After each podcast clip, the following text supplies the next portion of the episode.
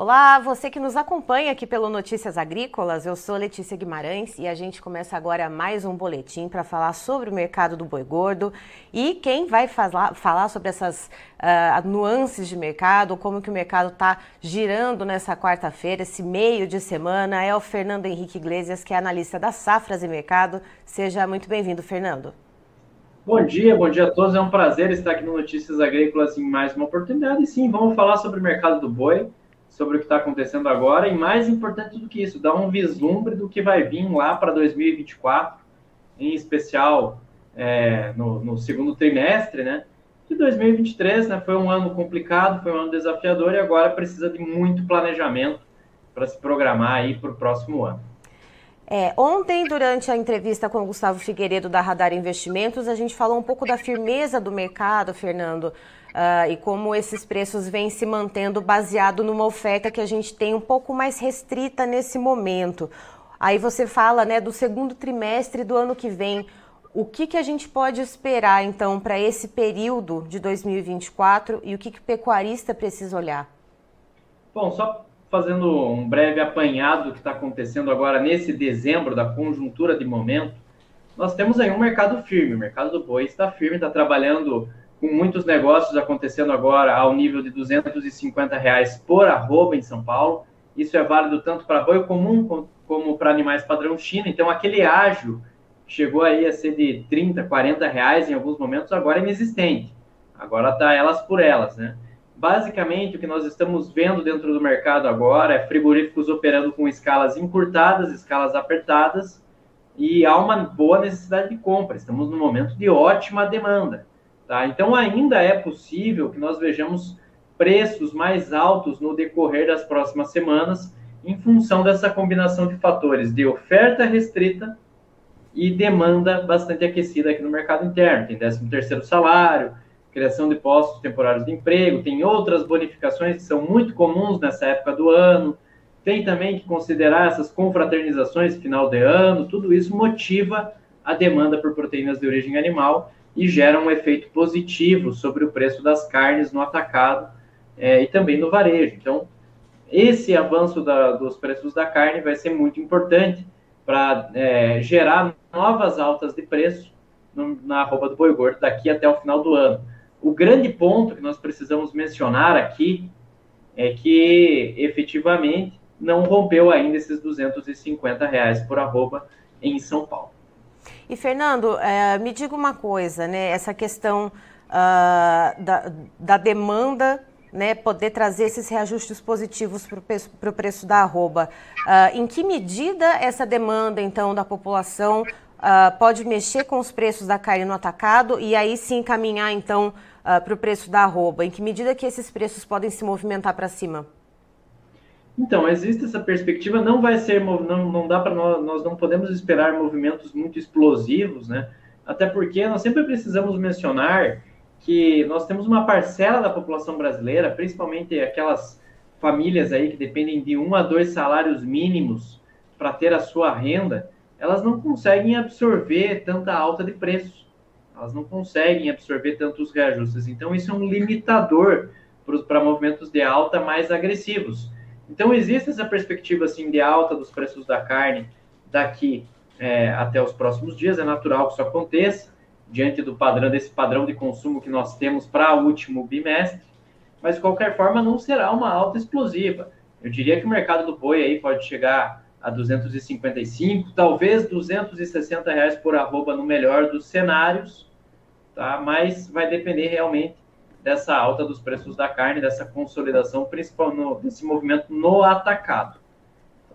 E aí a gente passa a falar sobre 2024, né? A gente entra é, sempre um comecinho de ano um pouco mais complicado, mas antes da gente entrar ao vivo, você estava falando um pouquinho sobre a oferta de animais no segundo trimestre do ano, que ela vai ser um pouco mais expressiva do que a gente está vendo agora. É, em particular a partir de maio. Quando nós voltamos aqui para 2023, olhamos os meses de, que foram de maio até agosto, foram meses ali em que a arroba do boi gordo foi, apresentou um movimento de predominante baixa. Tivemos uma, uma queda bastante agressiva dos preços da arroba, e no ano que vem, o momento que nós estamos do ciclo pecuário, ele ainda aponta para um grande volume de animais ofertados aqui no mercado interno.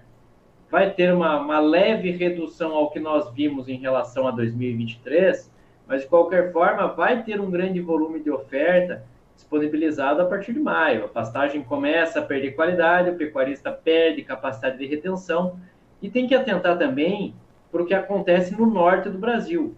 Os meses de julho e agosto eles foram bastante baixistas, muito em função do grande volume de oferta que veio da região norte do país. Uhum. O desgaste das pastagens nessa região foi acontecer lá por julho e agosto, e isso gerou um grande volume de animais ofertados, gerou uma, uma, uma oferta muito expressiva e produziu toda aquela queda dos preços, tanto que a arroba do boi gordo chegou a ser negociada em São Paulo a 190 naquela, né, nessa ocasião.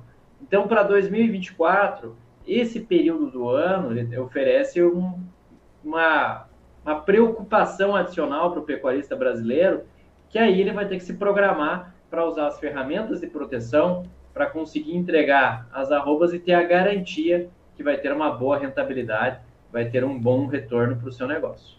Em relação à complementação da alimentação desses animais, Fernando, também existe alguma preocupação em relação ao mercado de grãos? Então, nós temos agora que monitorar, agora nesse final de ano, essa, as chuvas que vão decidir a produtividade média da safra de soja são muito importantes, logicamente, e tem que pensar também que a nossa a safrinha vai estar um pouco mais exposta nos meses de outono e inverno, por conta de todo esse atraso que aconteceu, toda essa situação que nós estamos monitorando. Então, é, lembrar sempre o confinador que está nos assistindo, ele está sempre exposto a riscos distintos. O primeiro é o risco do próprio mercado do boi. O outro risco que ele está exposto é o risco do mercado da nutrição animal, dos componentes que ele usa ali no dia a dia da na nutrição animal. Já está prevista uma redução de tecnologia para a safrinha é, 24, é uhum. é natural também que isso aconteça. E nós estamos trabalhando aqui no Safras de Mercado com uma safrinha aí de 91 a 94 milhões de toneladas. Então ainda são, é um número, é um volume expressivo de milho. O grande ponto é que o consumidor de mercado interno ele vai ter que competir de uma maneira mais acirrada com as exportações. Vai ter que ter uma, vai ter que ter uma proatividade maior na hora de adquirir insumos. Então, quem está pensando, quem já, já pensando em dieta, é, principalmente quando nós falamos de confinamento, pensar nas boas alternativas de substituição do milho. Tem sorgo, tem várias outras alternativas para o próprio farelo de soja, dependendo do que acontecer tem o próprio DDG, que é um ótimo substituto do farelo de soja. Então, monitorar como que esse mercado vai trabalhar, esse comportamento do mercado e ser proativo na hora da aquisição dos insumos. Isso é muito importante. É, lógico, quando nós falamos de formação de lucro, sempre caminhamos por dois, duas premissas básicas. Aumentar o lucro via crescimento da receita ou aumentar os lucros via redução de custos. Então, para isso, você precisa efetivamente realizar boas compras quando se trata da dieta, da nutrição animal. E pelo que dá para ver, você falou da questão de redução na tecnologia da safrinha de milho para o ano que vem, e vários produtores e lideranças que eu converso também aqui no Notícias Agrícolas, no nosso quadro Realidades da Safra, a gente ouve muito também sobre redução de área plantada, Fernando. Então pode ser que tenha uma, uma briga de foice aí por causa do milho no ano que vem? Não, não diria, não, não, não diria isso, não digo que vai faltar milho, digo que vai ter que competir mais de uma maneira mais acirrada com as exportações.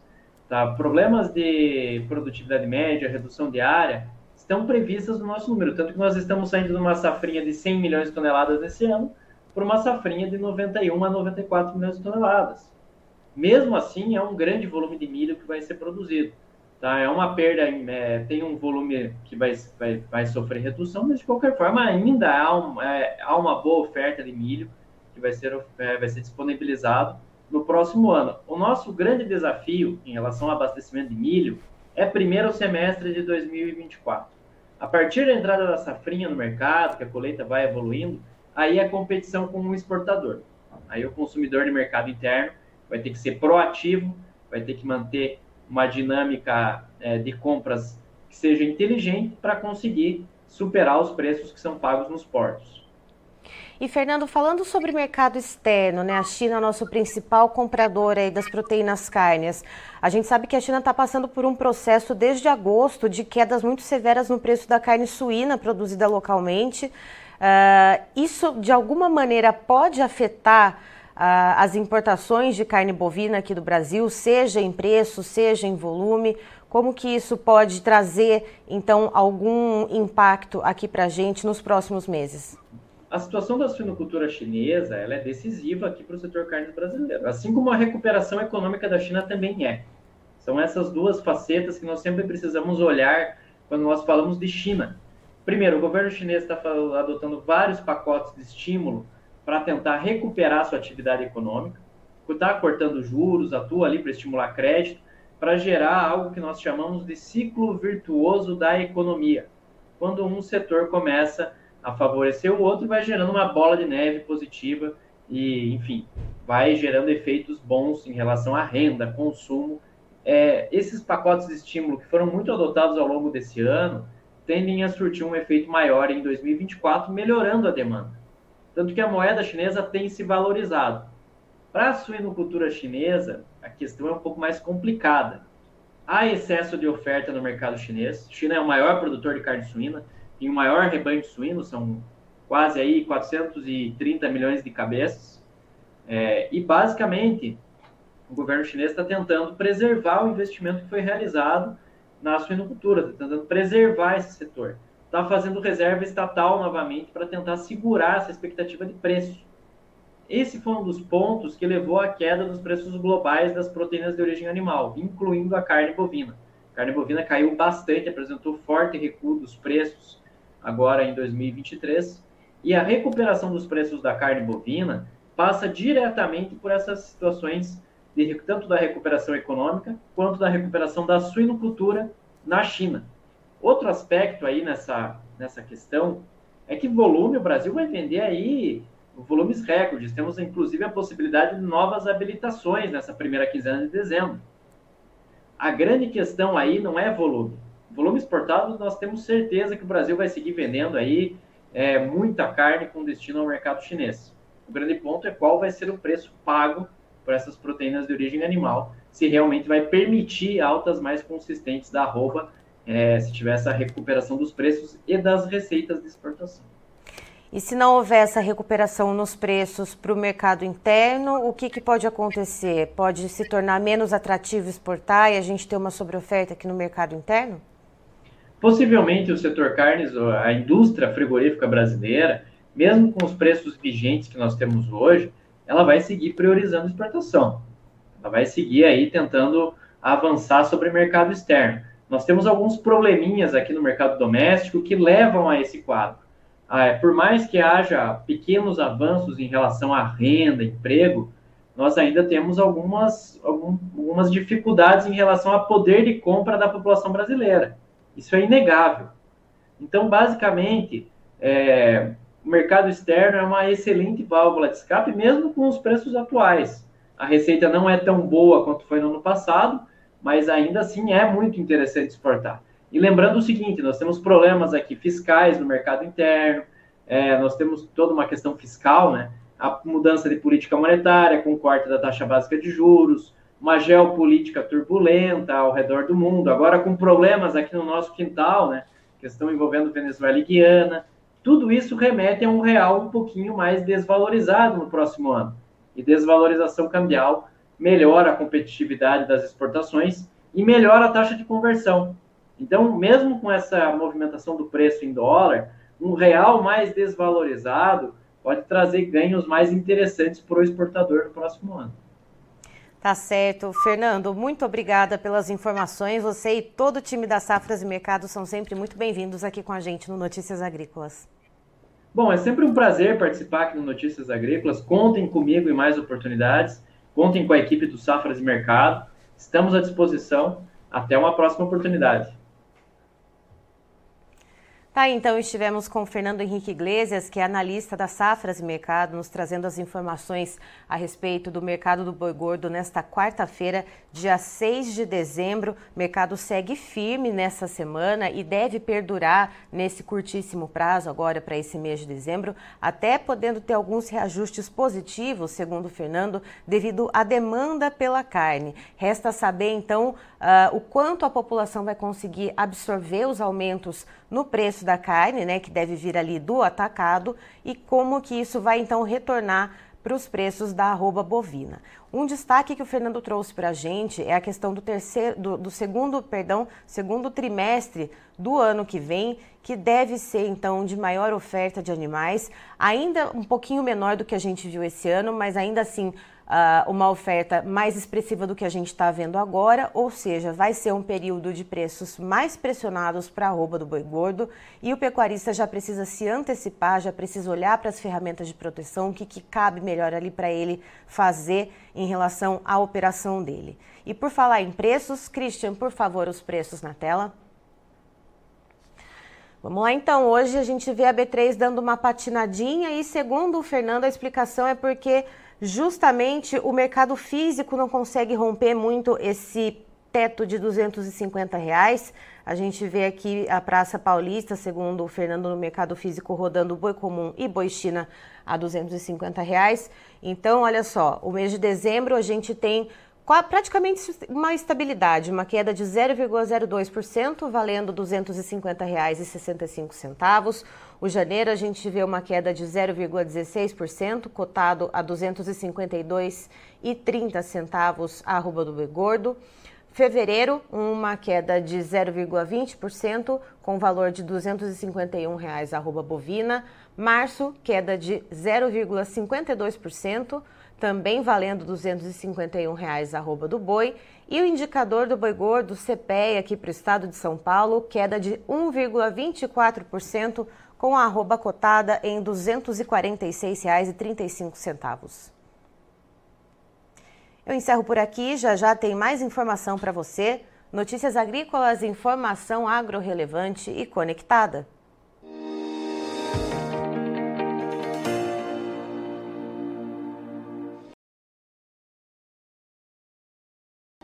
Nossas mídias no Facebook Notícias Agrícolas, no Instagram arroba Notícias Agrícolas e em nosso Twitter arroba Norteagri.